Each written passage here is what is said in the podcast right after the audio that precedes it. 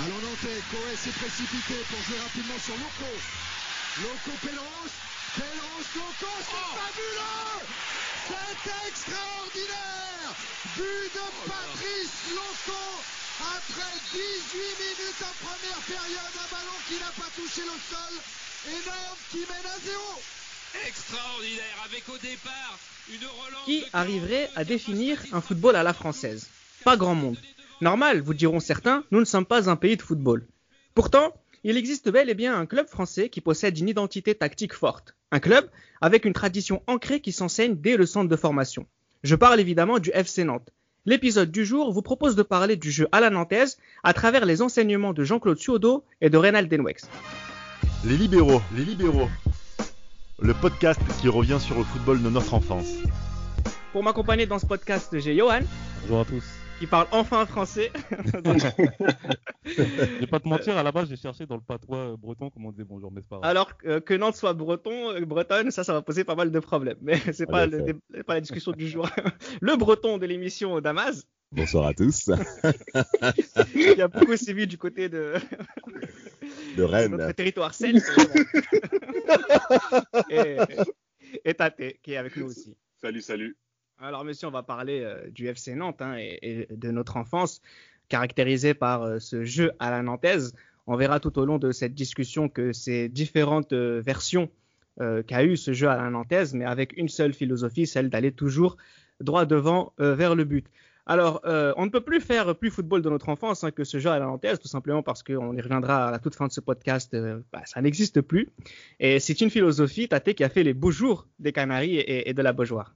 Exactement. C'est une philosophie qui a commencé avec euh, José Arribas dans les années 60. Il a pris l'équipe, il les a fait monter et quelques années après, il a été champion. Une philosophie qui s'articule sur euh, essentiellement la technique, la vitesse et l'intelligence. Et c'est une, c'est une philosophie qui, des décennies et des décennies, va perdurer jusqu'à mille années 2000 et avec le résultat que on va évoquer euh, bientôt dans le podcast. Ah oui, oui, on va parler hein, bien sûr de, tout ça. Euh, alors juste euh, le jeu à la nantaise, hein, la première fois qu'on a entendu euh, cette phrase, c'est en 1992 dans le journal L'équipe. Je vous lis rapidement comment ça a été défini. Hérité des années 60 et mis en lumière par José Arribas, repris mot pour mot par Suodo, le jeu à la nantaise renaît aujourd'hui de, de- de ses cendres, en 1992. Ce savoir-faire, érigé en philosophie de jeu, est donc de retour sur le terrain de France, intelligence de jeu, science du mouvement, de la course et du déplacement, simplicité du geste, tous ces principes étant mis en relief par le cuistot maison qui applique ses propres recettes. Damas, euh, c'est Wow. la meilleure façon de jouer au football. Ben, en effet, durant mon enfance, le FC Nantes a été l'une des équipes les plus impressionnantes que j'ai vues euh, évoluer au cours d'une saison. Euh, je vais vous donner une anecdote que tout le monde, pour que tout le monde puisse bien rentrer au cœur de ce, de ce podcast. On vient d'avoir Canal Plus à la maison. Et l'un des premiers matchs que j'ai vu sur Canal Plus, c'était Nantes-Paris Saint-Germain, saison 94-95. Oh. Et euh, ah oui. Et, euh, et, ce, qui- et ce qui est incroyable au cours de, de, de, de la session familiale, au cours de cette rencontre, c'est que les, mes parents, il y avait mes oncles qui étaient là, ils détestaient le Paris Saint-Germain. Et de l'autre côté, il y avait un joueur dont on se souvient, c'est Patrice Loco, qui est en effet d'origine congolaise. Ouais. Et le premier but que marque Loco sur cette combinaison Reynal Pedros Loco avec la touche de Coé, je crois, euh, qui, qui, qui, qui, qui- résume bien les propos de, Reda au travers de la définition de jeu à la nantaise, est tout simplement incroyable. Bernard Lama est dépassé par les événements, tout comme le Paris Saint-Germain. Et euh, concrètement, l'ambiance qu'il y avait à la maison pour ce but, c'était. Et là, on a vu que Nantes, cette saison, était c'était du très, très, très grand sérieux. Alors on est devenu un terme euh, quasiment galvaudé, Johan. Hein. Je sais pas si tu te souviens, mais moi quand je regardais des résumés des buts euh, en 2004, 2005, 2006, à chaque fois qu'il y avait un but qui enchaînait 3 4 passes et, euh, en contre-attaque ou qui, allait vite, on parlait directement du jeu à la nantaise. C'est dire à quel point ça a marqué tout le monde.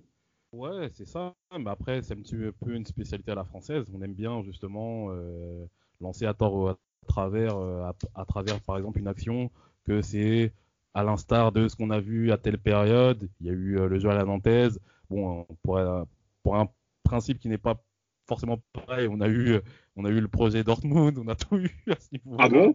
De quel club? il est clair, mais il est clair que oui, c'est clair que bah, ce, le fait que ce, ce jeu justement ait, ait marqué les gens, il est clair qu'à chaque moment où on voit un jeu avec un, un certain style, euh, une certaine voilà, l'intelligence des déplacements, les jeux à une touche de balle, etc.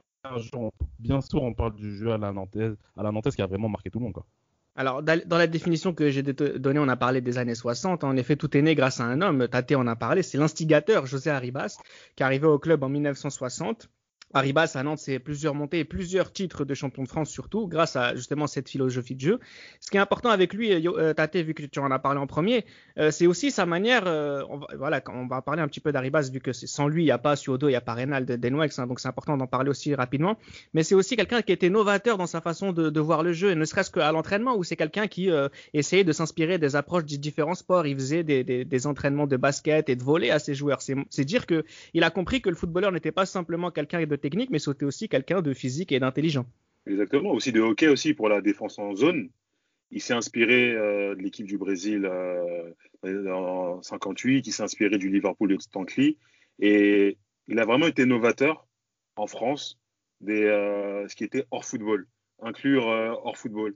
ce qui est à l'entraînement, l'entraînement avec le ballon. Il a vraiment été l'un des précurseurs à ce niveau-là. Et ça s'est perpétué, comme on l'a dit, avec Siodo et avec Denwex. Alors, ce qui va être perpétué aussi, c'est justement cette façon de, voir les choses, Johan. C'est toujours jouer simple, le collectif avant tout, jouer juste, et toujours la tête droite devant et toujours aller vers l'avant.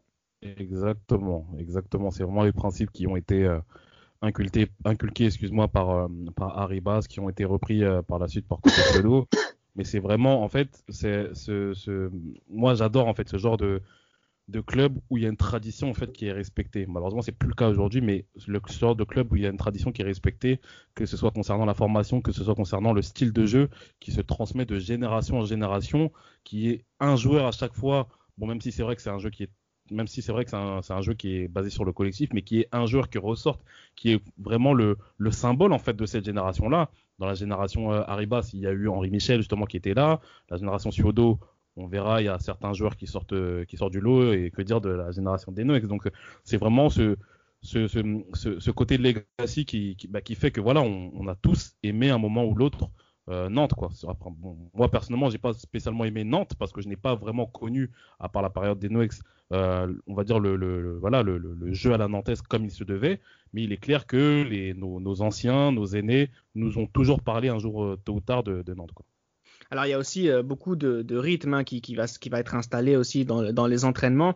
Euh, Arribas disait que la vivacité était le meilleur allié euh, du jeu offensif d'Amas. Voilà, c'est vraiment on va à la, à la recherche du joueur le plus complet possible. Tout à fait, tout à fait. Et en effet, comme parlait Johan au travers de la culture nantaise, c'est que ça se retrouve bien entendu dans les couches inférieures avec Coco Sodo, qui était en effet responsable de la réserve des 73. Il considère clairement José Arribas comme étant son papa spirituel. Hein, c'est clairement le, le, le leader, euh, le, leader en termes d'état d'esprit par rapport à ce qui va au FC Nantes. Et c'est ça qui est très intéressant, c'est qu'on a enfin un club qui s'identifie par rapport à un système de jeu, ce qui n'est pas le cas malheureusement dans beaucoup de clubs français. Et, euh, et, et, en effet, ben, euh, par rapport à certains noms qu'on va retrouver, c'est qu'on va, on va perdurer en effet cet état d'esprit en retrouvant certains hommes au pouvoir. Budzinski, qui a aussi eu un poste important hein, dans. Pardon au, recrutement, c'est lui le, directeur sportif. Exactement, il y a Budzinski qu'on retrouve. Et, surtout, l'axe intéressant, même de tout notre podcast, euh, c'est l'axe Coco, Coco Sodo, Denwex. Et Denwex, ce qui est intéressant, c'est qu'il va même rappeler l'aspect patriarcal bah, de, de, de José Arribas, en disant bah, non, non, non, le jeune Nantaise, vous êtes là 92, mais c'est d'abord années 60. Ça veut dire qu'il c'est ça l'importance d'un grand club et c'est de conserver cette force institutionnelle dans le temps. Euh, et malheureusement, ben, en effet, avec le football qu'on connaît aujourd'hui, ce n'est plus possible, comme l'a dit Johan. Mais un joueur du FC Nantes, euh, disait qu'on le recrute parce que d'abord, il peut rentrer dans notre collectif. C'est pas le joueur qui va faire l'institution. Et donc, et donc, par conséquent, quand Johan dit que Nantes euh, peut être considéré comme étant un grand club français, ben rien qu'à cause de cette, euh, de, cette remarque-là, on peut clairement euh, le positionner ainsi. Et ce qui est fou avec Nantes, c'est que, pour terminer mes propos, c'est que Nantes, on peut ne pas supporter Nantes, mais aujourd'hui, on a 27-30 ans, on a tous quelque part cette nostalgie par rapport à ce type de jeu, parce que qui joue comme ça aujourd'hui? Eh oui, c'est ça. Et puis on va continuer, hein, là, parce que là encore, on n'est pas encore rentré dans France, le football de notre enfance, hein, parce que jusqu'à présent, on parle vraiment de, de ce qu'est le jeune Nantes et, et, et, ses origines. Et puis on va rentrer dans le vif du sujet tout de suite avec euh, Suodo, le successeur d'Aribas, l'instigateur. Alors Suodo, d'ailleurs, qui a joué pour Arribas euh, en, en, tant, en, tant que, en tant que joueur, qui va garder les mêmes principes, mais euh, premier changement, Tate, c'est qu'il va euh, renforcer son milieu de terrain. Suodo disait, je conçois le jeu d'attaque à travers la récupération. Et c'est le rôle des milieux récupérateurs dans le système Suodo qui va être important dans les années 90. Exactement. Dans les années... Après, bon, il y a eu deux passages de Suodo. Il y a eu Oui. Suodo des années 80 et il y a eu quand il revient en 92. Et euh, pour 92, l'essentiel des joueurs qui va sortir du centre de formation, si on regarde bien, c'est des milieux de terrain. Entre euh, Makelele, euh, bon, Makelele, c'est la post-formation, Carambeu, Ferry, c'est vraiment des joueurs essentiellement qui viennent du. euh, Enfin, il y a plus de milieux de terrain que de défenseurs que d'attaquants. C'est ça que j'ai envie de dire. Et ça se répercute dans la phrase que tu viens de dire. Alors, euh, le deuxième euh, élément majeur app- apporté par, par Suodo, c'est l'explosivité. Euh, il avait conscience que, que ces joueurs n'étaient pas peut-être techniquement les, les meilleurs, mais il leur demandait justement de, de combler ça par une, une dépense physique exceptionnelle. Et d'ailleurs, ce qu'il proposait, par exemple, Damas, c'était qu'au lieu de faire euh, 10 passes, voilà, s'il pouvait en faire que 3 et 4 et rapidement et vers le but, il était complètement satisfait. Ah, mais c'était clairement son objectif. hein. Euh, déjà, de 1, on va minimiser les touches de balle, contrairement à une équipe appelée l'Olympique de Marseille 2020. Euh, et en plus de ça, euh, on va faire en sorte à faire des passes toujours intelligentes et surtout un jeu en mouvement. Il y a des séquences de jeu qu'il y a entre, on peut dire, le- l'espèce de carré magique. Nicolas Wedek, Patrice Loco, Reynal Pedros et Jafet Endoram, Tate, qui est ton joueur préféré africain, je crois. Ah, ouais, exactement, exactement, exactement. On, on va, on aura l'occasion de, de- on va en parler plus tard. voilà, il y a pas de Quel joueur, Ah là quel là. joueur, quel joueur. Alors, Petit point, petit point important à mentionner, c'est que euh, Sodo arrive février 91 et surtout il vient dans une période où le FC Nantes est en difficulté financière. Il faut en effet vendre certains éléments majeurs tels que Marcel Desailly, ben, été 92, je crois, qui, va vers l'Olympique de Marseille. Encore une fois, sacrée équipe. Euh, et, donc le FC Nantes est un peu dans le ventre mou. Il y a un changement au niveau euh, du poste majeur en tant que président. Je crois que c'est comme il s'appelle ce monsieur là, Scherer, qui arrive au Guy Scherer, ouais, Guy Scherer. Guy Scherer, là, qui est même BN, euh, biscuit nantais, je crois, les, les, les fameux Exactement. qui, est, qui est pote avec euh, l'arrière-gauche Maxwell. Bon, continue. Oh, Les amis du petit déjeuner nous écoutent. bah oui, parce que mais concrètement, moi, à 4h30, les biscuits BN, je les mangeais comme, comme oh là là, avec le lait et les gâteaux. Et là, sur la fraise. Devant, devant les malheurs de Sophie. Exactement. Mais comment l'oublier, cette jeune fille Oh là là. on pleurait et tout, non Avec Paul. Ah, Paul Elle a épousé en plus Ah La fille C'est elle, elle mettait des coups de fourchette à des ânes. Exact. C'est incroyable. C'est inc- Et minicam. Enfin bref. Euh, euh,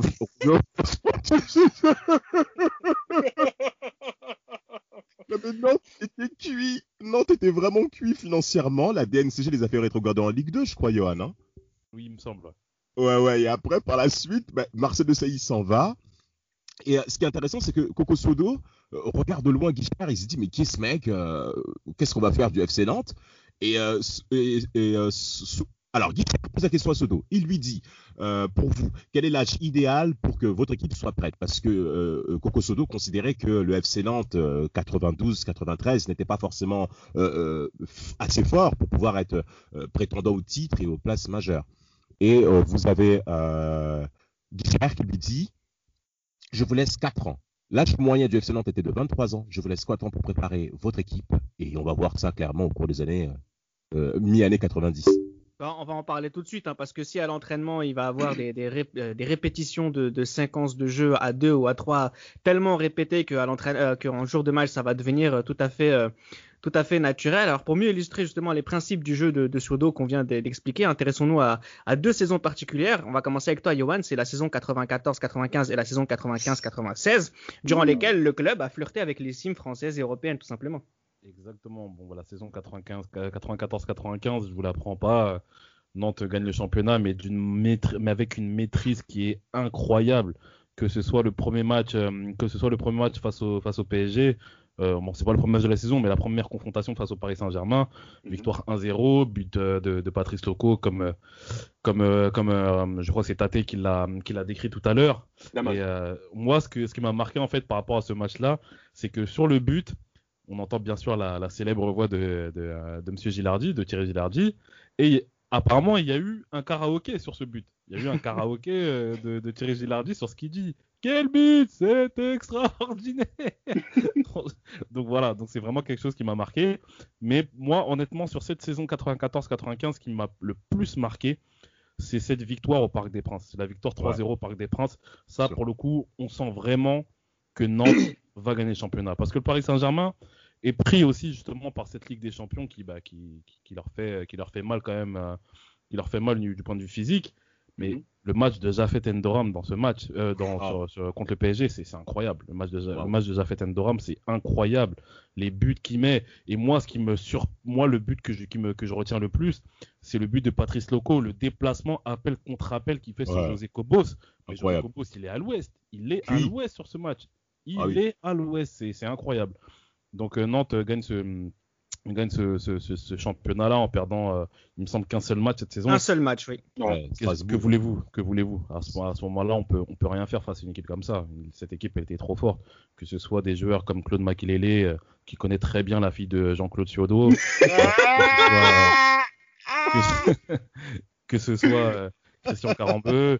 Mais moi, mon préféré, mon préféré, ça a été, ça a toujours été mon préféré, c'est Benoît Coé. Benoît Coé, je trouve que c'est quelqu'un qui est très, très, très sous-estimé. Pas titulaire hein, sur la saison, tu regardes, tu regardes bien. Non, non, bah, en fait, il y a un 4-4-2 losange hein, que Suodo utilise. Euh, il est très simple. C'est Ferry, Pedros, Makelele, Ndoram.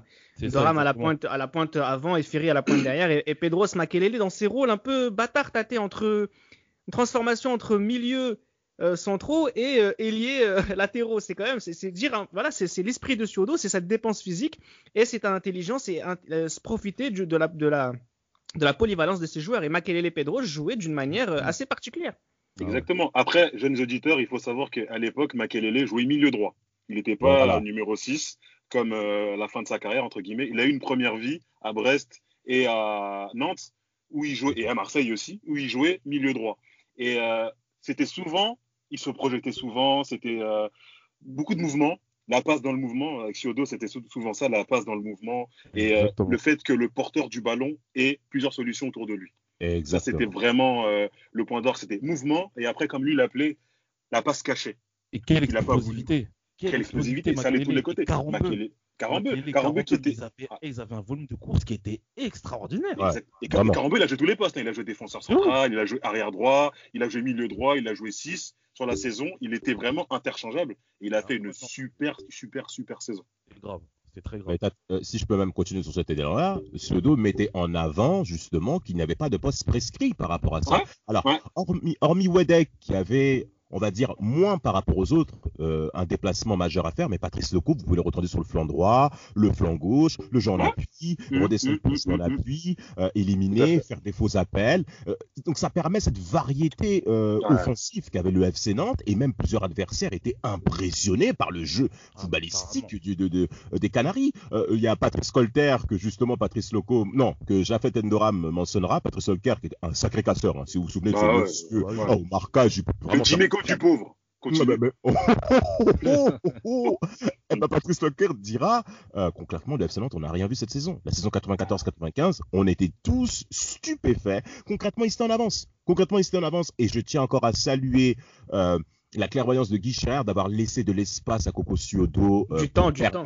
Du temps, oui. Ce qui manque aujourd'hui à beaucoup de coachs, malheureusement, c'est qu'on a laissé du temps pour que le FC Nantes puisse se reprendre et surtout un football que, que, Champagne exactement champagne qu'on allait dire, mais surtout qu'on a retrouvé 83 parce qu'en effet Coco avait Coco coach papa Coco pardon avait dit que euh, cette équipe 95 était moins, talentueuse. Mais on lui a laissé du temps de se former et on a vu le résultat. On a vu le résultat. Le Paris Saint-Germain était cuit. Luis Fernandez, il était pas au niveau. Non, non, non. il n'a pas bien préparé. non, mais plus, plus. Là, non, il était pas au niveau plus dans les 2000. Mais là, en 95, tu veux lui reprocher il quoi en 95 non, vrai, il, pas, il, il, avait Wea, il avait Wea qui choisissait ses matchs. Si vous regardez bien en championnat, Wea, il était par rapport à Ligue champion. Il était beau. Voilà, on est d'accord. On est d'accord. Si Wea avait la, même euh, dedication en championnat qu'en Ligue des Champions, bon, je pense peut-être pas qu'ils auraient été champions, mais ils auraient plus titillé. Ce qu'on va un peu moins retenir entre guillemets, c'est euh, les quatre, de- enfin les trois derrière, parce que Carambeu, on va dire que sur la saison 94-95, euh, pouvait se retrouver beaucoup à droite, mais avec euh, Pignol, Decroix, Capron et, Casagrande au goal. Pourquoi je vous dis qu'on va pas forcément les retenir? Parce que défensivement, la stratégie euh, du, du Nantes du Suodo, c'est justement asphyxier l'adversaire par un pressing constant. Donc en fait, c'est toute l'équipe qui défend. Exactement. Et c'est pour ça qu'il n'y a pas de nom qui se dégage forcément. Non, non, non. Capron. Teddy Capron. Avec des grosses cuisses. Euh, euh, très grosse, vraiment. Ah, Mais ce qui est bien, c'est que euh, Patrice Loco mentionnait, c'est qu'on sortait pas beaucoup. On était concentré football. Jafet Endoram le dira encore. On était... Bien sûr, menteur. Bien sûr, menteur. Mais il est surtout sorti après le titre 95. Ah, ça, on l'a vu à Paris. Hein. Mais oui Les policiers de, du- de Paris l'ont vu. Hein. à la place de l'étoile. Hein. Et, et Jafet Endoram dira que Patrice Loco, après le titre de 95, a clairement changé et c'est lui qui a le plus plong- plongé par rapport à nous tous. C'est lui C'est ce que dira Endoram. Maintenant, euh, par rapport à ce que disait Reda, c'est que le but était de récupérer le ballon très rapidement. Et le travail que faisait Ferry, il faut quand même le mentionner parce que c'est la pointe, c'est la personne qui est le moins peut-être marquant techniquement parlant. Bien sûr, déjà un capitaine, donc euh, un, un point charismatique et emblématique du FC Nantes, mais c'est que c'était aussi le leader physique. Makelele jouait à droite. Il n'avait pas la même, les mêmes aspirations que Pedros sur le jeu offensif, et ça tout le monde le savait. Mais le l'abattage qu'il faisait déjà avec Ferry à la récupération du ballon, concrètement, c'est une grande école. Alors, le, le, le FC Nantes, pour donner certains chiffres, a fait 27 matchs sans défaite. 27 C'est- concrètement, c'est. Non, 32 matchs sans défaite, pardon, 32. Le 27, c'était le Paris Saint-Germain. Au-delà de ça- Et des orgies de buts. Au-delà de Oh, ça, oui, non, mais- 3-0. Non, non, le tarif maison, ça s'appelait. tu, tu viens à la Beaujoire, tu prends 3-0, tu rentres à, à la maison avec euh, 3 buts dans la sacoche. C'était vraiment à l'époque, on parlait de tarif maison pour dire que c'était presque une habitude. Mais au-delà de ça, il y a quelque chose dont on n'a pas parlé, Johan, c'est qu'on a affaire à une équipe demi-finaliste de la C1. Exactement, demi-finaliste de la C1 en 96, ça a très très mal débuté. Ça a très très mal débuté. Euh, il y a pas longtemps, j'avais vu justement le- un résumé de, de leur campagne euh, de Ligue des Champions. Ça a été difficile pour eux au début, et c'est sur vraiment sur les matchs retour que que voilà qu'ils arrivent quand même à, à- à s'en sortir. Euh, parce que euh, il, il me semble que sur la sur la phase à partir du troisième match ils sont invaincus ils gagnent deux fois contre Alborg et euh, ils font match nul à Porto et contre le Pana Pana qui sera le Panathinaikos qui sera demi-finaliste de cette Ligue des Champions là mais vraiment, Nantes fait des débuts poussifs. Et puis voilà, il y a ce match contre Alborg avec euh, notamment Wedek et Pedro, surtout Pedros qui est le, pour moi le le- l'homme providentiel de cette euh, de cette euh, de cette première de cette première phase de Ligue des Champions, bah, qui voilà qui, pré- qui permet au FC Nantes justement de voilà de se qualifier pour les quarts de finale. Ils éliminent le Spartak Moscou, mais après voilà ils tombent contre la meilleure équipe du monde de l'époque, Ouais, qui est euh, la Juventus de Turin. clairement. Avec les honneurs. Avec les honneurs, c'est Oh, Exactement. Surtout le match à Nantes, euh, ils font un très bon match à Nantes. Hein. Bon, à Turin, ils se font cogner, parce que bah, c'est un petit peu le, c'était mais- un petit peu le, la normale à l'époque. Mais euh, à Nantes, ils font un très bon match et ça se joue à peu de choses quand même. Robert Budzinski disait que si cette année-là, il avait gardé euh, Carambeu et Loco, Exactement. ils auraient, Ouais, été, ils, auraient, ils auraient battu la Juve et, que, et pourquoi pas être champion d'Europe. Nantes me fait un petit peu penser à l'Ajax, le côté legacy qu'il y a justement de génération en génération. Ouais, Et le fait sûr. surtout que le FC Nantes, l'année où gagne le championnat, ils ont une équipe qui est relativement jeune quand même. Ouais. Ils ont une équipe qui est assez Bien jeune. Bien il a que 21 ans. Euh, on va dire, il y a que Nora, 22, je crois. puis, euh, 23. puis Serge le disait, qui sont, euh, voilà, qui sont vraiment âgés. Et encore, Doram, il a, il a un peu moins de 30 ans. Mais voilà, moi, ça me fait vraiment penser à l'Ajax Amsterdam, un petit peu, cette équipe-là. Bah, ça aurait pu être ça, ça aurait pu être ça par la suite et, et- et continuer. Le seul trentenaire, c'est Jafet Ndoram. Tate, je te laisse deux minutes pour en parler. Après, on passe à l'héritage, euh, à l'héritier d'Enwex. Bah, Endoram, c'est simple. Il y, avait une esp- il y avait un quatuor, Loco, Endoram, comme l'a dit Damas, Loco, Endoram, Wedek et euh, Pedros.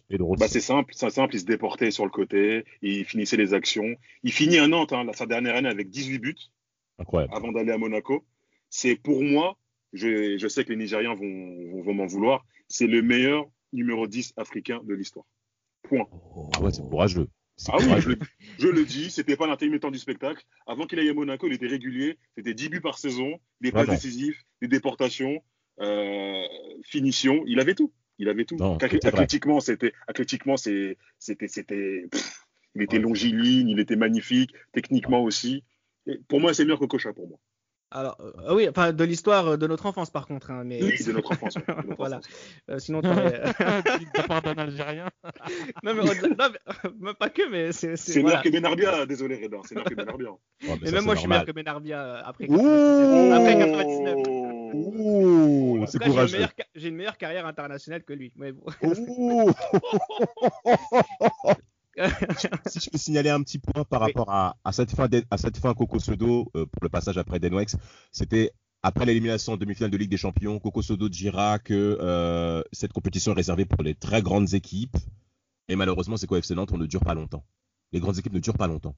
Et, et, et, et, au match aller, que la Juve remporte 2-0, Oui. il y a un coup de coude là de Pavodani euh, sur, sur la croix, sur deux croix, pardon, qui n'est pas, qui, qui n'est pas signalé. Mais par contre, de l'autre côté, euh, vous avez, euh, je crois qu'il y a eu un cas d'expulsion où, où le FC Nantes a manqué de vis. Et c'était un peu ça, un peu qui manquait euh, face notamment à ce genre d'équipe et face à ce genre de confrontation. Exactement. Et c'est le syndrome français qu'on retrouve et durant toutes les années 90, parce que le FC Nantes n'a pas été une anomalie en allant en demi-finale de Ligue des Champions. Les années 90 françaises en, en Coupe d'Europe sont sont- sont ah, sont exceptionnelles en termes de performance dans la durée. Donc, voir le FC Nantes en 96 demi-finale, Messieurs, souvenez-vous des rumeurs avant le match, le match aller, que l'arbitre, à- la veille à Turin, était, a été vu dans un hôtel avec, euh, en charmante compagnie. Souvenez-vous de ça oh là là, mais c'est incroyable. C'est pas, pas un séducteur comme toi qui va, qui va, qui va, qui va trouver ça bizarre. Il a, il a le droit de tomber amoureux de quelqu'un euh, dans la soirée. Alors, Ah, mais- après, après l'instigateur euh, Arribas et le successeur Suodo, on va parler de, du- de l'héritier d'Enwex euh, qui arrive au club en tant que coach principal en 97, avoir- après avoir été longtemps euh, le directeur euh, du centre de formation. Euh, durant son mandat, il y a des Deschamps, des Desailly qui sont sortis, donc c'est vous dire un peu la qualité du travail de, ce monsieur. Alors si Suodo s'appuyait sur les qualités physiques euh, de ses joueurs, Denoex lui va plutôt s'appuyer sur les qualités techniques euh, de, de son équipe. Alors il est toujours dans le jeu rapide, toujours vers l'avant, mais avec euh, moins de courses, mais, en, en- mais voilà, c'est avec l'enchaînement des, des passes, euh, des passes courtes sur toute la largeur du terrain et encore une fois toujours vers l'avant, Johan. C'est cette, euh, cette idée un petit peu de, de toquer à la sud-américaine où la balle, il faut la toucher moins, de deux fois quand tu l'as. Exactement. Ça fait un peu penser au, à la Colombie de Paco Maturana. Je pense que c'est exactement le, le même principe. Vraiment, le jeu a, bah, pas beaucoup de touches de balle, mais un jeu court, justement, avec des doublements sur les côtés, notamment avec un certain Salomon Lembe qui fait un travail énormissime, qui se, qui se révèle assez, euh, assez rapidement. Mais ce qui est intéressant, en fait, dans ce, dans ce, dans ce FC Nantes-là, c'est que contrairement à celui de 95, il y a énormément de joueurs formés au club. Et ça, ça a été vraiment quelque chose qui a été très bien vu de la part de Reynald Denox par rapport à ça, parce que justement, il permet aux joueurs d'avoir de- des affinités qui, se, qui, sont, qui, sont de- qui sont plus étroites en fait que des joueurs qui viennent, de, euh, voilà, qui viennent des quatre coins de la France. Donc ça, ça a été vraiment intéressant de la part des Denox et je pense que cette saison euh, 2000-2001 montrera justement, bah, ça sera vraiment l'apogée de, euh, de- de- du, Football Club de Nantes, bien qu'en 99-2000, la saison est limite catastrophique. Elle va être rattrapée par un titre euh, en, en Coupe de France. Mais juste une petite statistique exceptionnelle, Damas, c'est que euh, sous Denwex, un joueur euh, touche en moyenne euh, la balle moins d'une d'une fois 40,49. Donc ça veut dire deux touches de balle, c'est voilà, très rare. ça n'existe pas. Ça n'existe pas et concrètement, le FC Nantes, au travers de Denoex, euh, prend, prend concrètement ce titre de noblesse parce qu'il a le courage de continuer dans la même culture de jeu qu'il a été. Il faut savoir qu'il a fait en effet 15 ans dans la formation, en étant euh, responsable de la formation pendant 15 ans, de 82 à 97. Et le passage à témoin, il faut quand même un petit peu l'évoquer, c'est Coco Sodo qui décide une semaine avant, bon, je pense qu'il avait bien remuné la, le, le contexte plutôt, il lâche tout, il abandonne tout et il surtout Ouais, c'est de la saison. Ouais, c'est ça. Et il dit Denwex est prêt. Denwex est prêt. Denwex est prêt. Je le redis trois fois. Parce que euh, euh, c'est courageux de faire confiance à une personne comme ça, mais ça prouve que Coco Sodo faisait, très, faisait, faisait attention à l'institution du FC Nantes. Euh, franchement, je pense que ce podcast va faire plaisir à beaucoup de personnes. hein. Franchement, Bah, moi, bon, Adama Samassa, euh, Ah, dédicace. dédicace. Merci. Merci Tate. Maintenant, concernant Adenwex, et par rapport à ce que tu as dit, Reda, les 1,49 passes, il y a un joueur qui symbolise parfaitement la chose, c'est Eric Carrière. Ah, Eric. Carrière qui va Ah, devenir meilleur joueur de Ligue 1 saison 2000-2001. Alors Ah, en effet, euh, euh, c'est important que tu le signales, cette saison 99 était catastrophique côté nantais, notamment le début de saison où ça a été très dur. Euh, je crois même qu'ils sont maintenus avec deux points d'avance, je crois, au classement. hein. Ça a Ouais. été très compliqué. Ils finissent 12e ou 13e, mais pas oublier qu'à l'époque, ils étaient, euh, on était 18 en D1. Quoi. Ouais, on était 18 ans, tout à fait. Et en plus, bon, il y a certains joueurs aussi qui commencent à, à- à s'extirper. Je parle entendu de Michael Landreau, qui a été lancé par Coco Soto en 96-97. Il À a commencé dans- à Bastia, tout à fait, avec des arrêts incroyables. Bah, penalty, Euh, penalty. Bah, tout de suite, tout de suite. sur Morachi, sur Morachi, quoi. Ah bah, il, il s'impose tout de suite. Et ensuite, on a euh, Olivier Monterrubio aussi, hein, Ouais. qui, qui, Ah. qui- qui- qui va être, ah, qui, qui va être euh, en termes de jeu de déplacement, et Frédéric Darocha. Eric Carrière, Darocha. Concrètement, c'est, c'est, c'est, ça se joue à très. Sibierski. Ah, Sibierski. Voilà, les choses reviennent en tête là. Marama. Vairiva, messieurs. Oh là là. Ah, Le sept Joker. buts, Le, seul, le seul cher nantais. En tout cas, le FC Nantes sera, va, va, va avoir le mérite de gagner deux Coupes de France d'affilée. Ça arrive Ouais. pas souvent. Au compte de clubs quand hein. même, euh, compte de clubs qui sont euh, qui sont euh, pas en Ligue 1 quand même. En D1 plutôt. Oui, mais ils- ils- enfin, il faut quand même la gagner, il faut faire le parcours. Ouais, Oui, c'est quatre. Mais ils sont champions, enfin, ils ont gagné la Coupe de France 99 et, et 2000. Euh, ils vont être champions de France euh, 2001.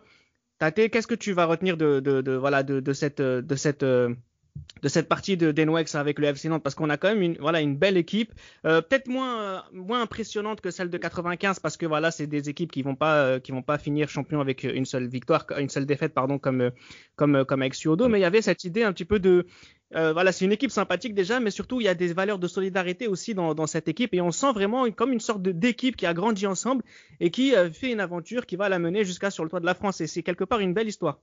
Oui, parce que déjà, euh, intellectuellement, sur, euh, euh, Denouex était un peu plus avancé que Ciodo, et lui, il mettait vraiment l'accent sur la, co- la compréhension entre, entre les joueurs. Et par rapport à 95, je trouve que cette équipe a été un peu plus, il y avait un peu plus de maîtrise, déjà avec des mecs comme Carrière et Ziani. C'est pas des mecs où physiquement ils étaient beaucoup plus développés, c'était des mecs vraiment de maîtrise entre guillemets. Et je trouvais que par rapport à 95, il y avait plus de maîtrise. Il y avait beaucoup, il y avait aussi beaucoup plus de trous d'air dans les résultats, parce que Nantes c'est à partir Ah oui. de février ou euh, fin janvier, février où ils commencent à mettre euh, le À tourner. à tourner, ouais, la, la- euh. la- la sixième vitesse. Parce qu'avant, dans la saison, il y a des trous d'air, il y a des défaites à Sedan, etc., etc. Mais c'est une belle Et équipe. Bordeaux, Tate. Bordeaux, Bordeaux, ouais, couper avec- la parole. Bordeaux avec Paoletta. avec ouais, le, le- le 0,5, quoi. Mais c'était. Ouais, ouais. Il y a beaucoup de trous d'air, euh, plus de maîtrise, mais physiquement et même en termes, même en termes de vitesse, il y avait un peu moins de vitesse qu'en 95. Moi, ce qui me chagrine aussi avec, euh, parce qu'en fait, on avait dit tout à l'heure en off euh, qu'on allait prendre beaucoup de plaisir.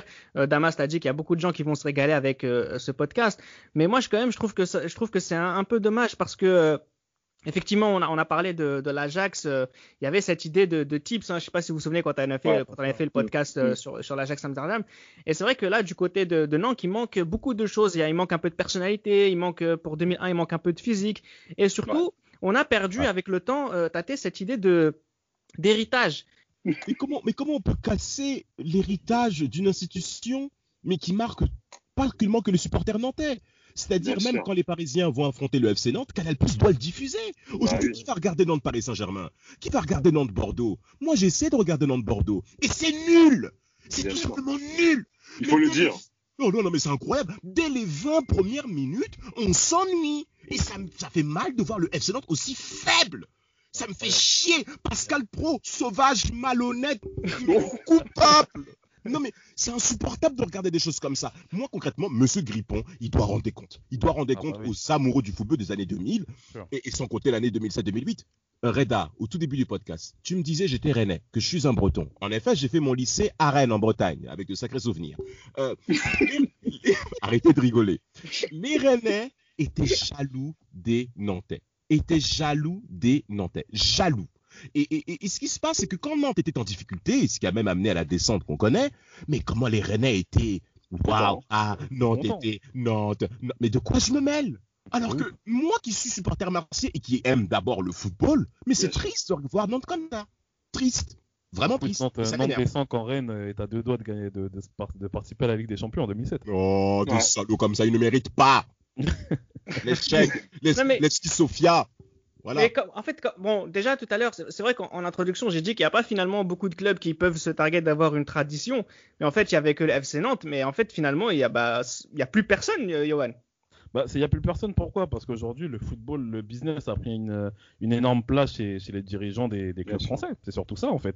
Parce que moi, je me souviens d'un mercato 2006-2007 où Nantes achète Nordine Boukari, Christian Wilhelmson, etc. On nous vend le projet comme pas possible. Ouais. Mais le, le- le club est parti en sucette, mais comme pas possible. Barthez qui Oh. arrive en plus euh, au cours de la saison. C'est incroyable, en fait. Et ça, malheureusement, est tombé. Déjà, moi, déjà là où aussi j'ai envie de, de- de- de mettre euh, l'accent, sur- c'est sur la saison 2001-2002, où un simple mauvais début de saison fait que Reynaldinho s'en va, on prend Angel Marcos. Comment voulez-vous une équipe se, se, mette en place justement avec un changement dès le début de saison. On a déjà vu justement dans le passé que le début de saison ne voulait pas tout dire. Maintenant, à la mi-saison, à ce moment-là, oui, pourquoi pas? Mais dès le début de saison, sous prétexte que tu es dernier, en plus, ils jouent en Ligue, ils jouent en Ligue des Champions. Où, euh, donc, ça se passe bien. Je fais un petit coucou à Sylvain Armand qui met un but extraordinaire contre la Lazio.